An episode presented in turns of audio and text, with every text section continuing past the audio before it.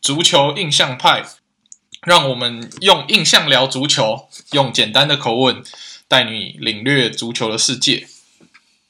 我是主持人 Alan，我是主持人 Sean。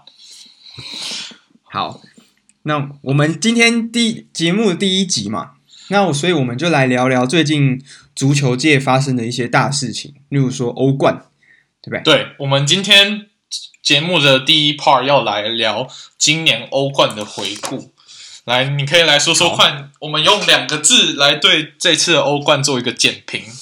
来，Allen 来说说看，这次你对欧冠的想法。用哪两个字来做个简评？我其实其实我私底下刚刚有想到一个答案，但是我现在又换了一个答案。没事，讲来听听。叫做我现在这次的欧冠两个字叫做无感。无感。好，为什么是无感呢？就是欧冠决赛这两队谁拿冠军我都无感。欧冠决赛，那你自从淘汰赛看出看起来的这些心路历程，你觉得这一段？今年的欧冠的淘汰赛整体，还有受到 coronavirus 的一些影响，你对这个欧欧冠赛事今年的进程还算满意吗？还是有什么样的感想？你可以说说看吗？基本基本上是这样子啦。我今年所有支持的淘的球队全部都被淘汰掉了。OK，可以说说看你支持，我只要是支持谁谁就是哪一些球队嘛？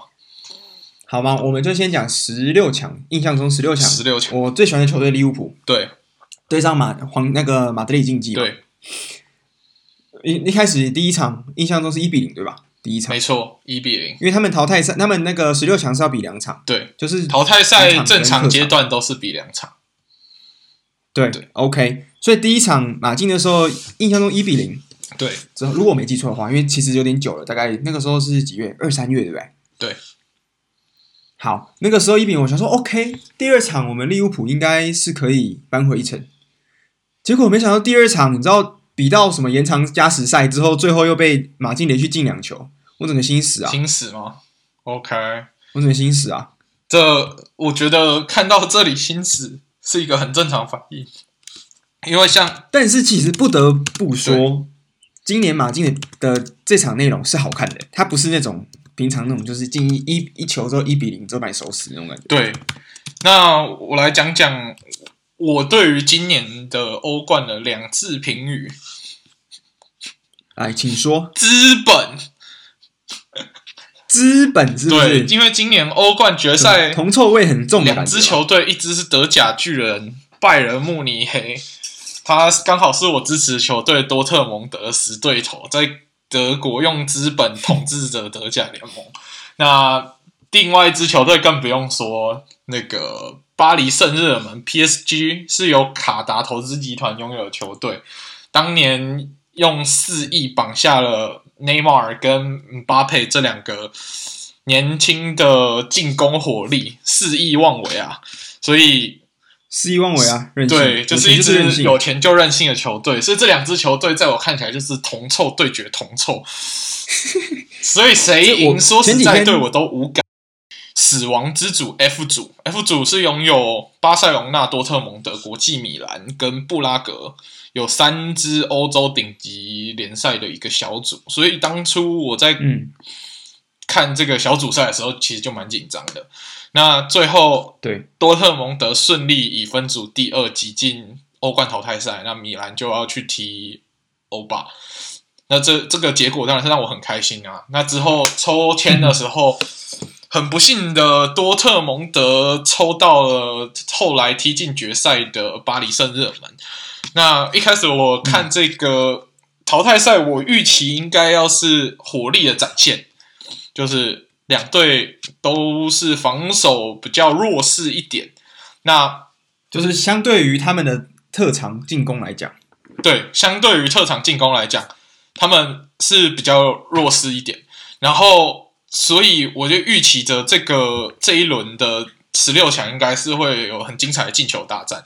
那果不其然，第一场比赛，我们多特蒙德主主力前锋哈伦就用两球告诉 PSG，那个多特蒙德的年轻火力不是好惹。那当然，PSG 也在内马尔也有进一球，所以第一回合是多特蒙德二比一踢赢了 PSG。那我一直觉得说这样子两轮比下来，看起来多特蒙德对 PSG 应该是不会弱势啊，没想到第二轮多特蒙德的火力完全被锁死，然后，嗯，然后巴黎也顺进顺利的进两球，最后淘汰掉了多特蒙德。那之后我就觉得啊，有点失望。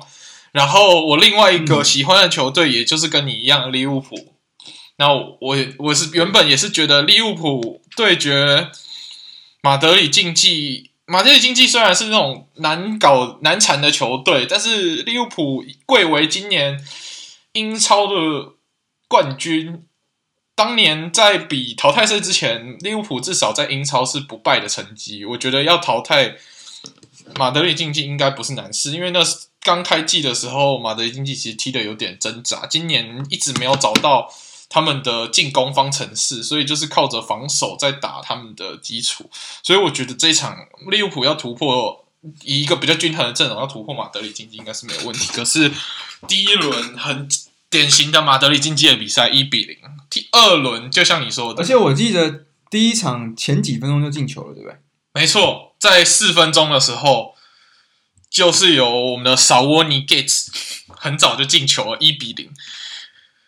对，那一比零之后就很马很马德里竞技的比赛，那就是一比零到结束。然后第二第二脚就是 second leg 赛事要回到利物浦安菲尔德，我们就我就一直期待可以可以看到去年安菲尔德奇迹重演。可惜的确在比赛末段的时候，好像看到了这个可能性。有既视感，有既视感，气势对，那时候，尤其是我们那时候看 Firmino 在延长赛的进球，真的让我们非常的激动。可惜超爽啊！那时那时候真的超爽。对，可惜最后在加时被 Llorente 在延长赛被 Llorente 跟 Morata 的连续进球，然后最后三二比三输掉。然后去年的冠军就在十六强止步了，这是我觉得非常可惜的地方，也让我觉得。也让我觉得今年的欧冠有点心灰意冷，但是我们毕竟是足球球迷，接下来比赛还是要看下去。那再来讲讲我第三喜欢的球队好了，第三喜欢的其实是我们以前欧冠的王者皇家马德里。那皇家马德里这次也是对对上另外一支资本主义味道浓厚的球队，对吧？嗯，是对上我们曼城。然后曼城啊，现在是有王。世界游王球队，对，然后你也对曼城，Allen，你也对曼城有点研究啊？你可以说说看，你觉得曼城是一个怎么样的球队？曼城这个球队，我基本上看球久一点的朋友就知道，曼城以前是一个很烂的球队。对，就基本上大家都说曼彻斯特这个城市是红色。对，就是你，你只要想到 Manchester 这个城这个城市，你一定想到 Manchester United，你不会想到 Manchester City。但是大概我忘记是几年，零九年还是零几年的时候，是不是他们有那个中东油王就买一下这个球队，给人的感觉就是没有没有文化底蕴，没有文化底蕴。我知道这样如果可能对有些曼城球迷会有点 offended。OK，可是我觉得就是就是这样嘛。你有哪些看过英超的的人，他会跟你说，他觉得他很听过曼城非常有名的，所以。他这个，但是其实我不得不说，我其实自己个人最喜欢的很多球员都是曼城的球员。哦，是因为资本主义的加持，刚好你喜欢的球员都被买到那里去了吗？Maybe，可是像我最喜欢，我自己个人最喜欢的中场就是 Kevin De Bruyne，就是我们比利时比利时的世界级中场。嗯、现在基本上说世界第一中场应该。大家不太会有意见吧？对，我觉得啊，说第二应该第二第一。我觉得比利时能有现在这个世界级地位，就要多亏 De Bruyne、Hazard 跟 Lukaku 的贡献。所以你说 De Bruyne 有这么高的一个地位，我是绝对认同的。对啊，对是啊。那基本上曼城这支球队就是这样，就是他很强，大家都知道。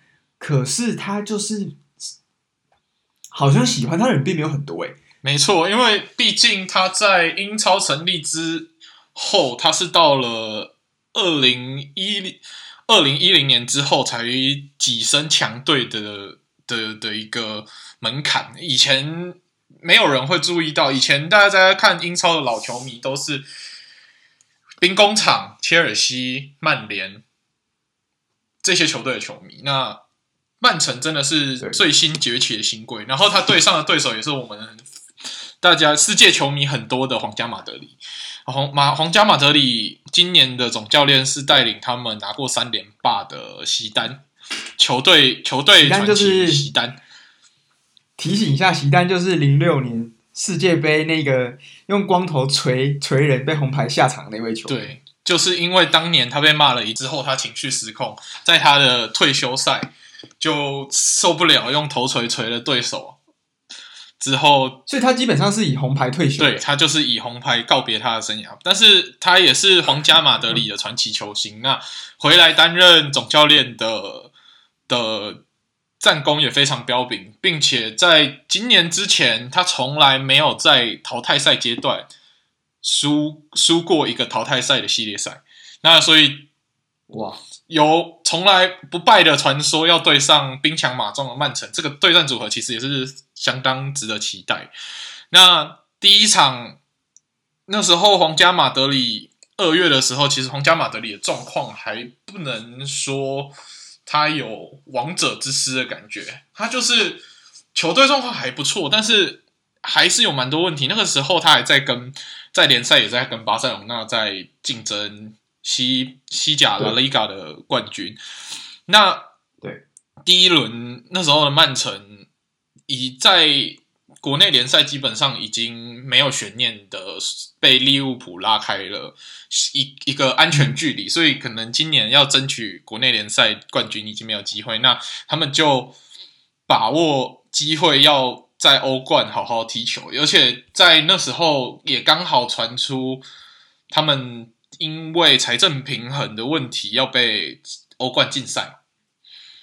所以，可是结果这边这件事就算其实算不了了之，对不对？对，现在我们来稍微简单提一下这件事情，就是我们也在前面有提到，曼城其实它是以钱来收购球员闻名的。那欧洲的足球其实不像我们传统在看美国的运动是有薪资上限或者是豪华豪华税的处罚，它基本上是对你要花多少钱就可以花多少钱，但是。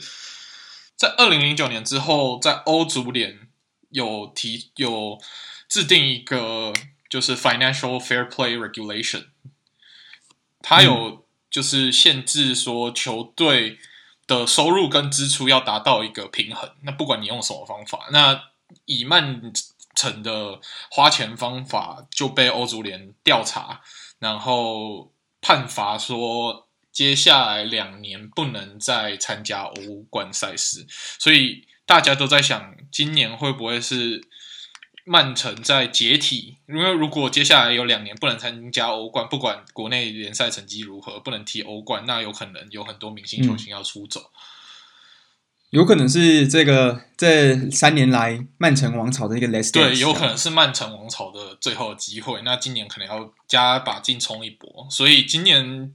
加把劲冲一波的这个气势，我们就在这个淘汰系列赛看到了。对，对，那所以在第一轮，第一第一轮就是第十六强的第一轮，曼城就以二比一拿下皇家马德里。嗯、那在第二轮是中间隔了六将近六个月，因为我们中间有 Corona Crisis。那欧洲基本上整个足坛的赛事都停摆，一直到八月七号才复赛。所以八月七号，对啊，整个其实两队两队的状态差蛮多的，就是变化蛮大的。因为皇家马德里在八月七号的时候已经确定是西甲冠军了，西甲的冠军。对，所以那时候皇家马德里的状态其实调整的蛮好。所以我在看第二轮比赛之前，我其实对皇家马德里逆转是抱持一整希望的。那曼城就是一直保持着进攻火力旺盛，而且他们在球季其实国内联赛已经没有悬念了，所以他们一直都有后防不稳的问题。因为曼城我们知道他们花了很很多钱来补后防，那后后防一直有不稳的问题。那在这几年世界上最贵的后卫基本上都是被曼城买走。对，没错，他们花了。之前我看过网络上有一个图，他们花了比有一些世界上小国家的国防预算还要多的钱来补强他们的后防，你就知道他们对于后防的不信任度还有迫切的需要。那可惜第二轮皇家马德里的进攻线完全被曼城限制住，然后再加上皇家马德里中后卫 Rafael Varane 的两个致命失误，曼城也进了两颗很漂亮的球，最后又以二比一总比数四比二进入了淘汰赛。那第一轮我觉得我比较有关心的赛事大概是这样，那之后第二轮。你觉得哪一场最好看？在我我觉得先不说最好看，最有印象。我先说我自己个人最有印象.最有印象的当然就是意甲的亚特兰大对巴黎圣日耳曼那一场。好，来说说看。就是其实基基本上我就是像我我们主要是看英超或是德甲，但是我们意甲其实有时候也会看一下。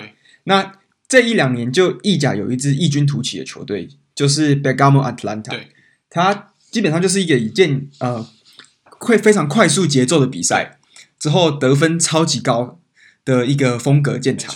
那今年他在对上 PSG 的时候，我们就想，哦，这个该不会又是一个就是毛毛对决？毛毛对决应该会蛮好看的。后防互爆之后，对之后，而且今年的亚特兰大的进攻火力真的非常凶猛。对，我几球我是不知道，但是等一下搞不好，如果算知道，你可以补充一下。好，但是。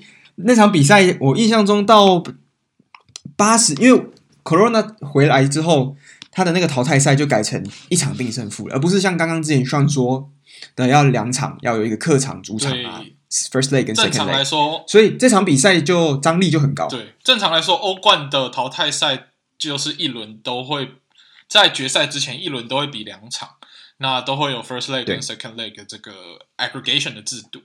但是在今年，因为 Corona 的关系，都后面都改到只有一场定生死，然后都在里斯本里斯本举行，所以没有主场客场的问题。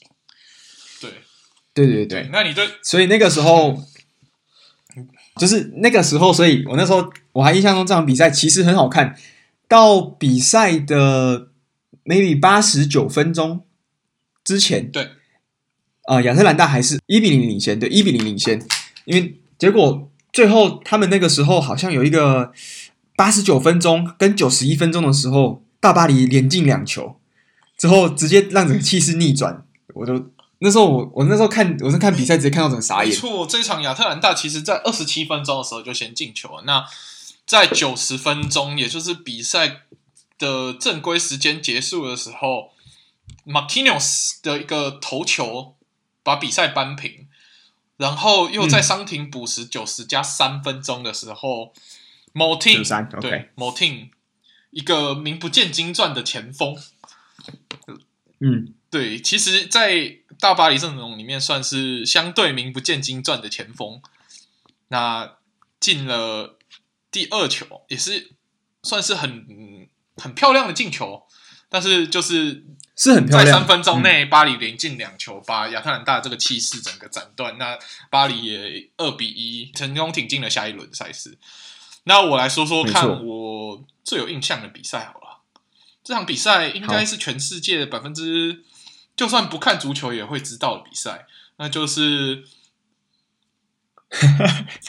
慕我们本届决赛的另外一个支球队拜仁慕尼黑对上以前的。西甲王者巴塞隆纳，哇，这个史称里斯本惨案吧？我觉得这场这个不只是惨案的，我觉得这个真的是大屠杀。比赛我看完的心得就是，它就是俱乐部版的巴西队德国，当年二零一四年巴西对德国七比一事件的重演，而且主角都是德国球队。没没错，就是当年有参与过的 Thomas Müller 也是在拜仁慕尼黑担任主将。那对这一场比赛，其实很明显的看得出来，巴塞隆纳的整体阵容已经，其实开赛的时候，穆勒很早就进球了。那巴塞隆纳也靠着拜仁慕尼黑的乌龙球，很快就追平。那中之后，拜仁把整体速度打起来之后，巴塞隆纳的中场后防完全被撕裂。那没，而且巴塞隆纳现在最大的问题就是他们太依靠梅西。一个人的个人能力，因为我们看前面的巴塞隆那的比赛，我们可以很明显看出来，巴塞隆那除了梅西跟苏亚雷斯，有有办法做出在进攻上做出威胁之外，好像没有其他人。而且我们还忽略一件事情，就是他们在这个赛季还买来一个超贵的球员哦，但是我每次都会忘记他。没错，巴塞隆那在这个赛季其实从他的主要对手马德里竞技挖来他的主将安托万·格里兹曼。那很可惜，安托万·格里兹曼其实在巴塞罗那一直没有踢到适合他他适合的位置，那也就是跟巴塞罗那主将梅西踢的位置是有点重叠，所以梅西在场上的时候，格里兹曼很难有发挥的空间，所以对没有发挥一加一大于二的效果，而且整体巴塞隆纳阵容又比较老化，整个跑动的速度跟不上拜仁的年轻肉体的冲击，所以像所以像那个啊，我们拜仁有年轻的。Fullback Alphonso Davies 就尽情的撕裂了整个巴塞隆纳的防线，完全守不住啊！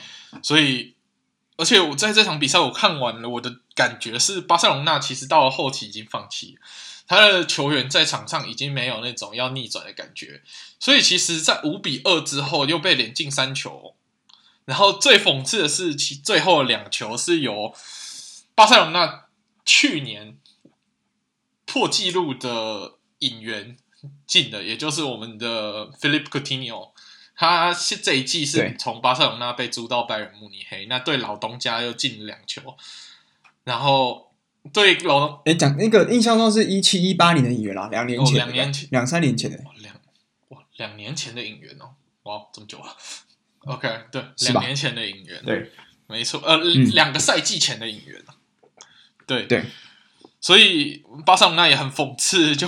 被自己的很很贵买来的球员这样淘汰掉，然后也因为这个八比二，让巴塞罗那有一个，就是让巴塞隆纳的未来直接受到很直接的冲击，也导致了我们等一下节目下半要讲的梅西，我们巴塞隆纳永远的主将，待在巴塞隆纳二十年的主将梅西。嗯这也是最直接导致他想要出走的一个很主要的原因，就是这几年而且补强。题外话，对，有一个就是刚刚我们 Sean 有说这个 Coutinho，他他之前是从利物浦转到巴塞罗那，之后这个球季再从巴塞罗那租借到拜仁。对，那他的这个交易条款里面有一个很有趣的一个一件事，就是如果 Coutinho 在转去拜仁，呃，转转去巴塞罗那这段期间拿到欧冠的话，那巴塞罗那这支球队必须要负担啊、呃，支付利物浦五百万欧元的费用。哎、欸，可是我后来看这件事情，好像他的条件改了、欸。他改了吗？他一定必须要在巴塞罗那，就是要在巴塞罗那踢满几场，然后拿欧冠，就是他的场次好像不够。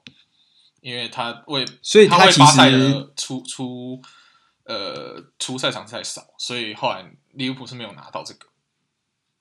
OK，好吧，那好，那这样就等于是不要再不要在他们就是、没有不要在伤口上再撒盐了，对，不要在伤口上撒盐了啦。OK，今年已经巴萨过惨了，我们就五百万省起来。对对对对，OK。然后其实除了这一场比赛。我们一直以为这场比赛应该是个势均力敌，就是德甲巨人对上西甲巨人，那是一个势均力敌的比赛，应该要很精彩。没想到是这样八比二。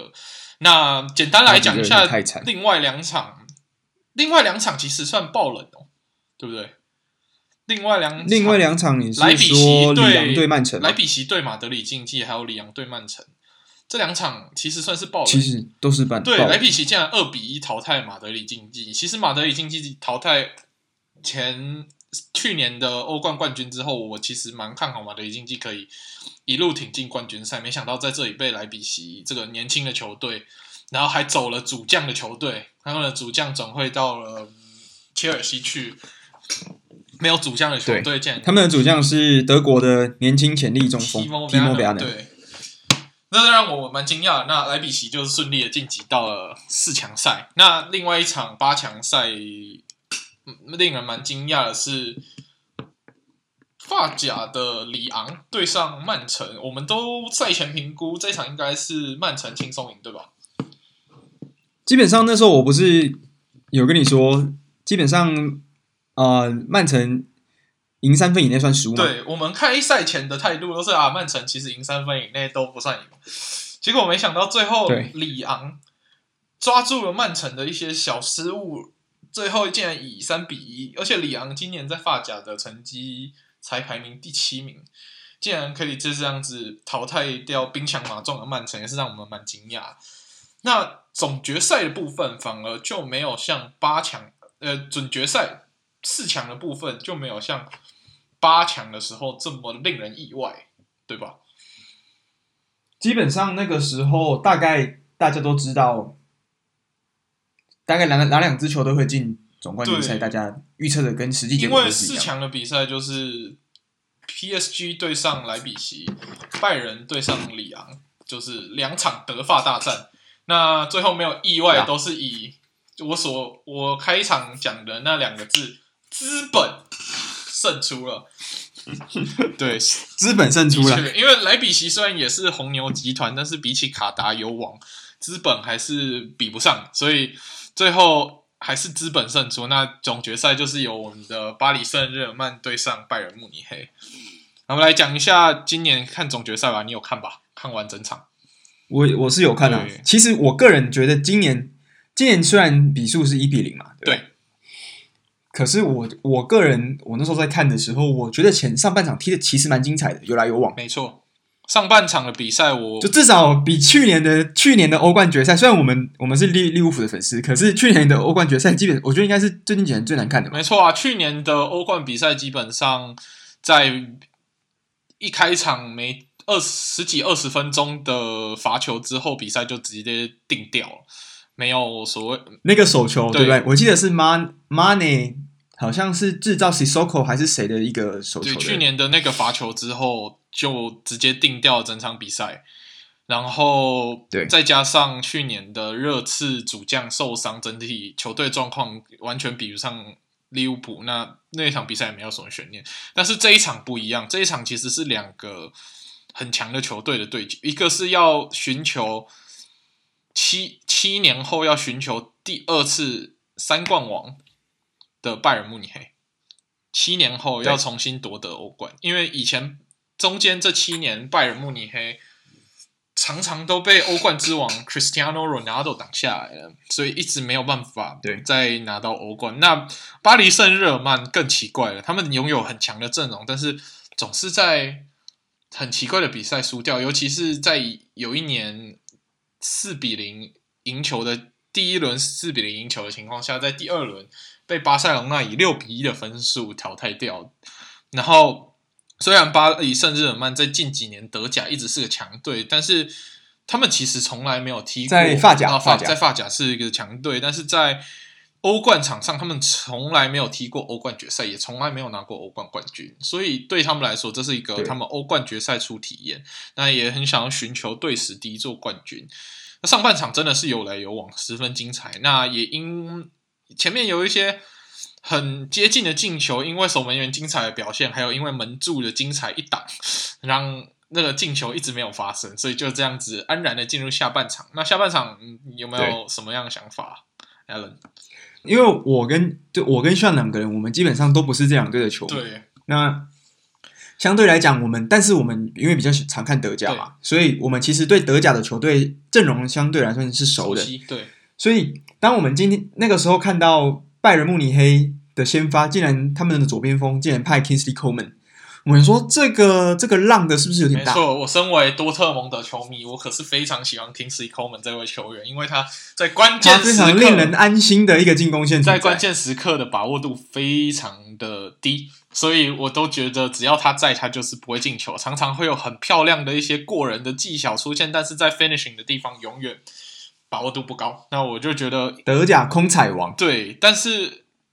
今年竟然在五十九分钟的时候被他一个很漂亮的头球投球了，这件事实上我非常惊讶，因为我从再怎么样也想不到，我们大家都会把目光放在今年德甲进球王还有 Ballon d'Or 大热门 Levandowski 的的身上嘛，所以我们都一直关注了 Levandowski 什么时候会进球，可是没想到竟然是有整季表现普通，然后。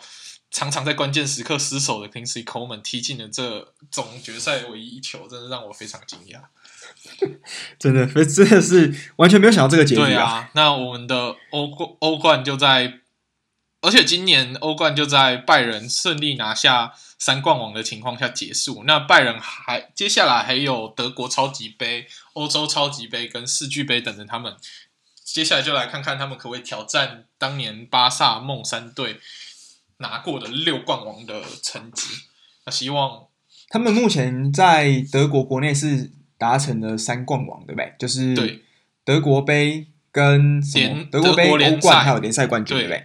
那接下来下一场是要在欧洲超级杯对上欧霸的冠军 Sevilla，然后在欧在德国超级杯要对上多特蒙德进行国家德比。嗯，对，所以接下来在九月的时候有这两场赛事，可以看拜仁慕尼黑会不会顺利夺得六冠。呃。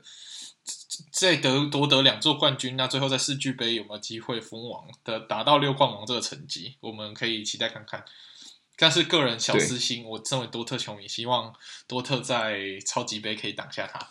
对，这个明年的多特基本上，因为明多特他这几年最耀眼的一颗超级新星就是 Jadon Sancho 嘛。对，那。今年的转会期应该是确定他不会走，离开多特蒙德了，对不对？没错，因为毕竟多特的老板也发下，多特的执行长也发下好语，说这个转会窗他会让 Jadon Sancho 留在多特。那我是不担心啦，除非除非曼联在展现他的诚意，不然我是不担心。对啊。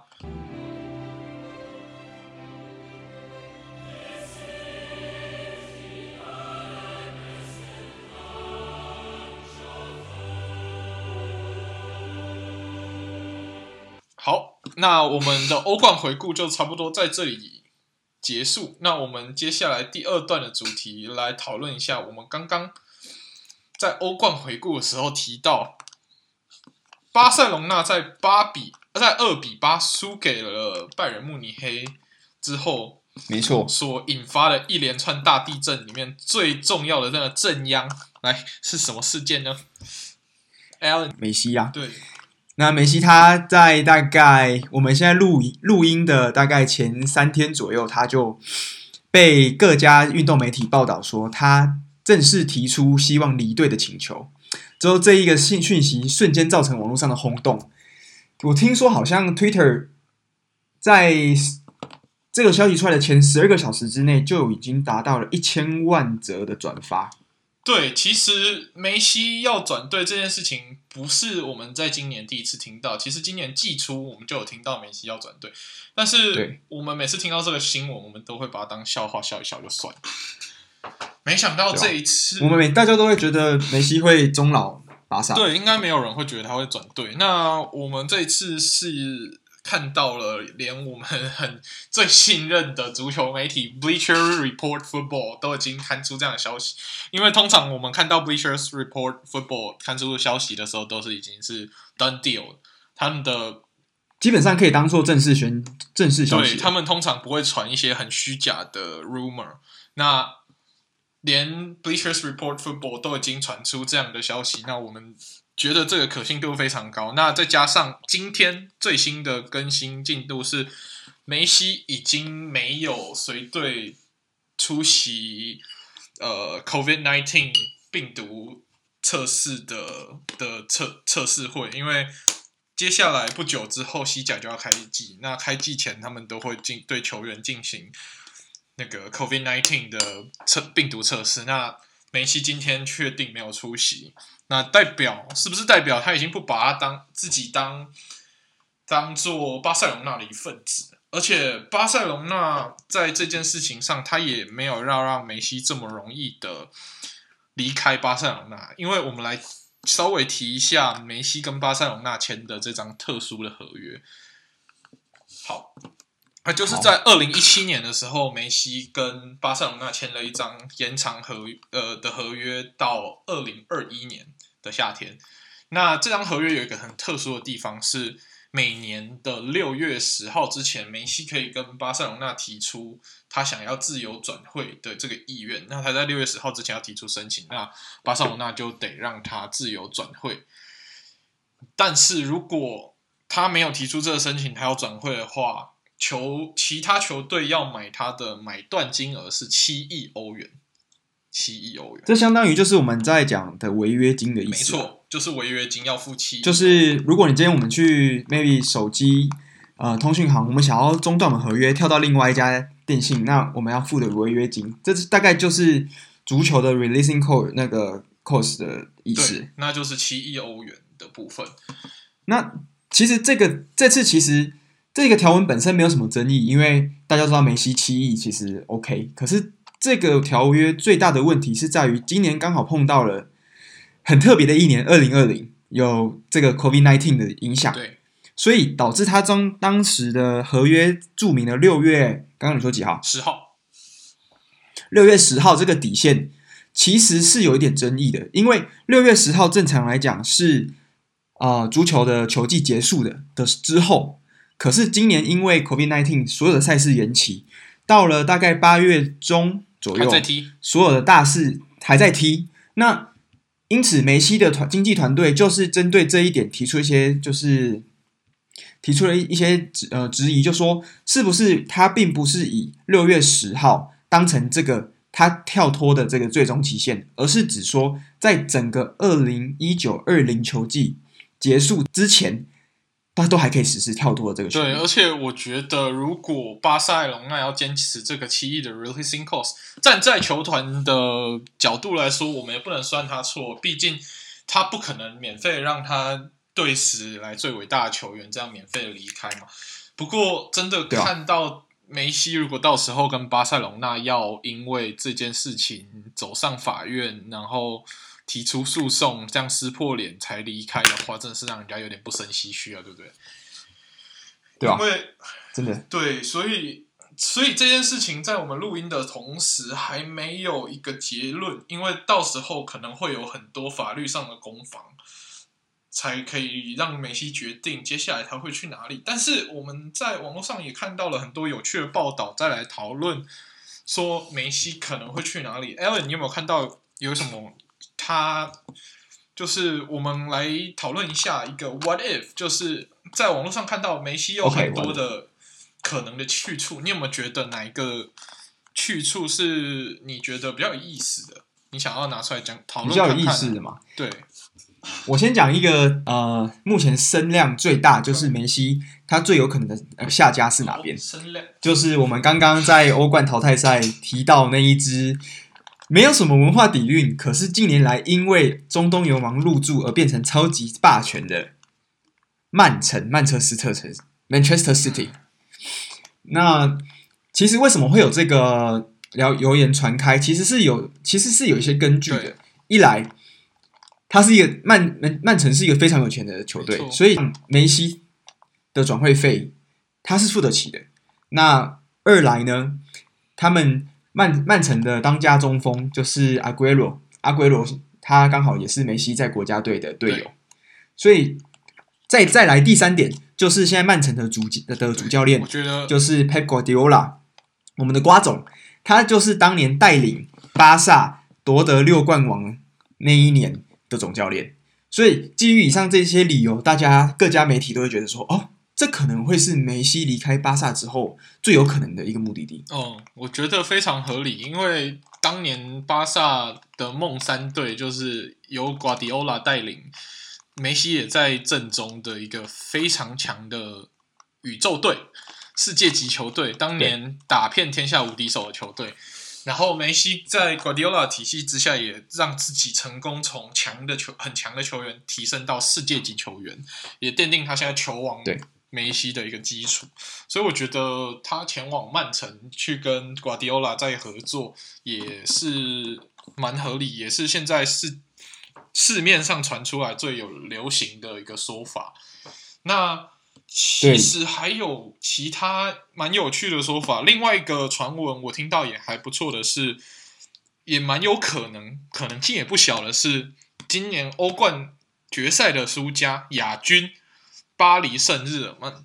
巴黎圣日耳曼，我们也知道，前面提到它是由卡达集团所拥有的球队，所以七亿对他们来说，可能就是不算是什么大数目。海角七亿，这个时候要出动是是？没错，他们当年都已经肆意妄为，现在多花七亿，应该不是什么问题。然后再加上现在巴黎圣日耳曼的边锋内马尔，内马尔在之前也曾是从巴塞隆纳转会过来的。那他是跟梅西在巴塞隆纳的时候，还有苏亚雷斯组成了最可怕的进攻前前场 MSN 连线，也是和。就是算是杀敌无数，那进球无数，应该算是史上最强的三叉戟。对，史上最强的三叉戟组合。那他也很希望可以再跟梅西合作。嗯，对。那而且巴黎圣日耳曼在输掉欧冠以后，一定迫不及待想要赶快引引进世界级的球员，然后在明年重新挑战一次，然后可以顺利夺冠。而且这边这里面还有一些蛮特别的点，就是之所以当年内马内马尔会离开巴塞罗那，就是因为他不想再当梅西的影子。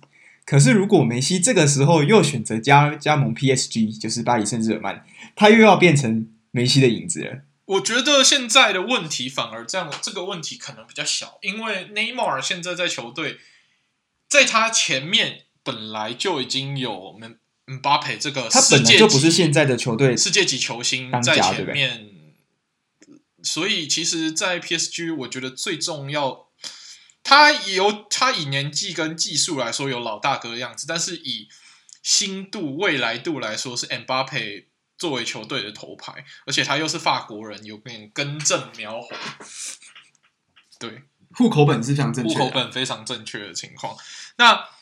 梅西转去的话，可能就是一个经验传承，再加上世世界上最可怕的三叉戟又要再重现江湖。梅西、姆巴佩跟内马尔，我觉得这个三叉戟应该谁听到都会觉得可怕吧。但是有一个很大的问题是，这个有一个很大的问题是因为巴黎圣日耳曼是 Nike 赞助的球队，是 Jordan 的球，就 Jordan 赞助的球衣，那。梅梅西本身是作为艾迪达的头牌球员，那有可能他们的经纪人不会想要看，就是艾迪达不会想要看到这样的状况发生，就是自己的招牌球星穿上了 Nike 的球衣，这个我觉得是艾迪达可能不会想看到的部分，这有可能是一个很大的阻力。对，所以所以这反而不是球队融合的问题，而是关于这种市场上的这种对问题，还有再加上。巴黎圣日耳曼的总教练 Thomas Tuchel，他除了在发甲国内的奖的冠军之外，唯一拿过一个非法甲冠军是当年他在带多特蒙德时候的德国杯冠军。所以，他作为一个教练，比起瓜迪奥拉，他的时机是非常不够的。所以，梅西会不会冒着这样的风险加盟到 PSG？这个是我们。非常不敢确定的地方，所以这也是这个 What If 非常有趣的地方。对啊，那你还有没有听到除了这两支球队以外一些蛮有趣的去处？你想要分享看看呢？嗯，有啊，当然我们以前在看球的就是二零一七年 C 罗转去意甲之前，我们全世界最瞩目的一场球赛就是 El Clasico。对，那当年的对决就是皇家马德里对上巴塞罗那，那就是我们的世界最强两位球员梅西跟 C 罗对决。对，那这次有另外一个很特别的一个 rumor，就是梅西有可能会加入意甲的另外一个最近又重新回来的一个强权，就是国际米兰。国际米兰。那这个国际国际米兰这样的话，难道当年的 El Clasico 的这个盛经典赛事就能在意甲重现吗？我其实是蛮期待这个 rumor。哦，对啊，而且我还看到一个更好笑的 rumor 是。习大大听说想要全力支持国米买下梅西，因为国米现在是由中国的苏宁集团所拥有，所以搞不好他们政府会为了要推广足球，支持苏宁集团也不一定。这个虽然是 rumor，也我们可以把它当笑话看一看，但是我是觉得蛮有趣的这个传言。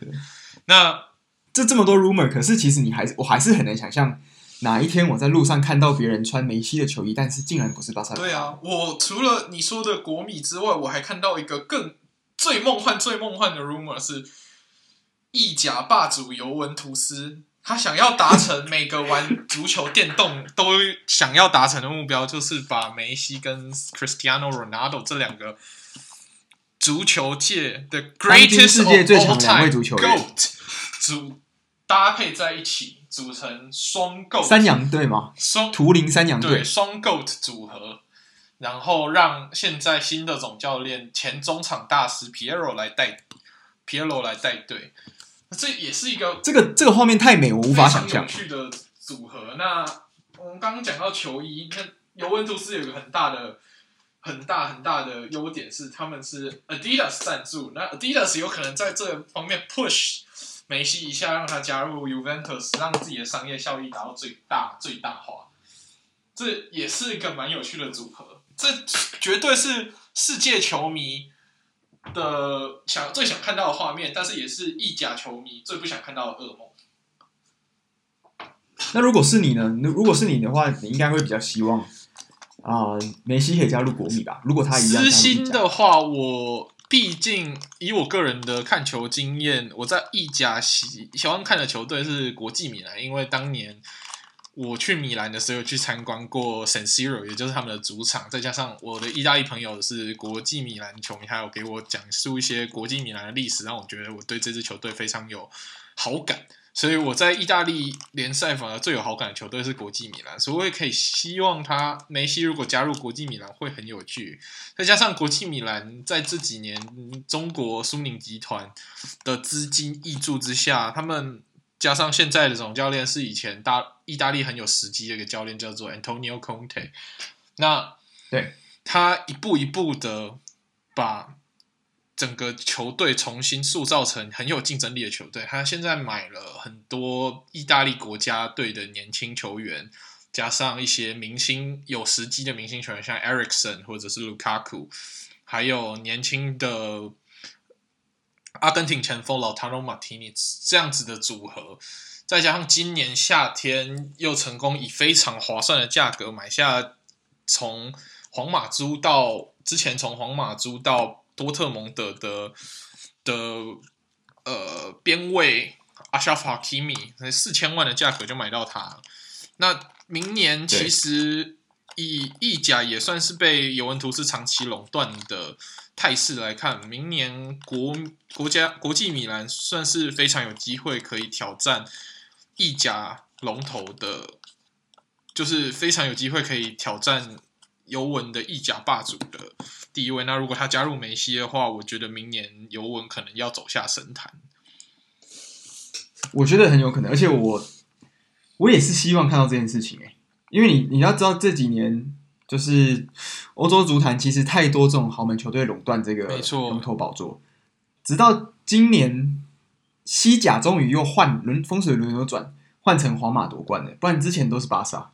对，但是像这些垄断的球队，法国法甲我看不到未来，因为巴黎圣日耳曼看起来在五在这五年内如果没有意外，应该还是会继续夺冠。德甲拜仁每年。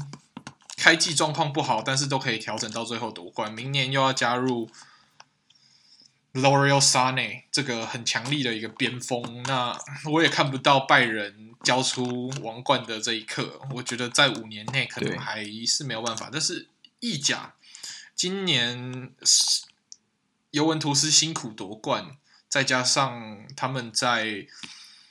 欧冠也没有走得很远，整体球队阵容又有老化跟搭配的不是很完美的情况，我觉得明年会是国际米兰一个很好挑战尤文霸主地位的一个时机。那也就看明年 Antonio Conte 这样子一直得到球队老板的的支持，那他基本上他要谁就有谁，然后。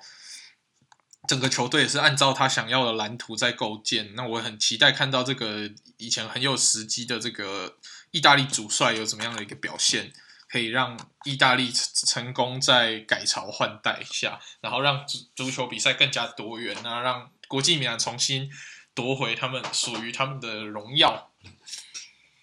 没错，二零一零年应该是上次国米还在世界巅峰舞台的时候。对，没错，二零一零年是他们上次最光荣的时刻。那已经相隔十年了。我们对于梅西 What if 的讨论就在这边这一 part 就到这边告一段落。好，这接下来我们会继续 follow 这个新闻，来继续讨论看看梅西最后到底会去哪里。那就如果接下来下期几集之后如果有更新，我们就随时上传。下一集下个礼拜见。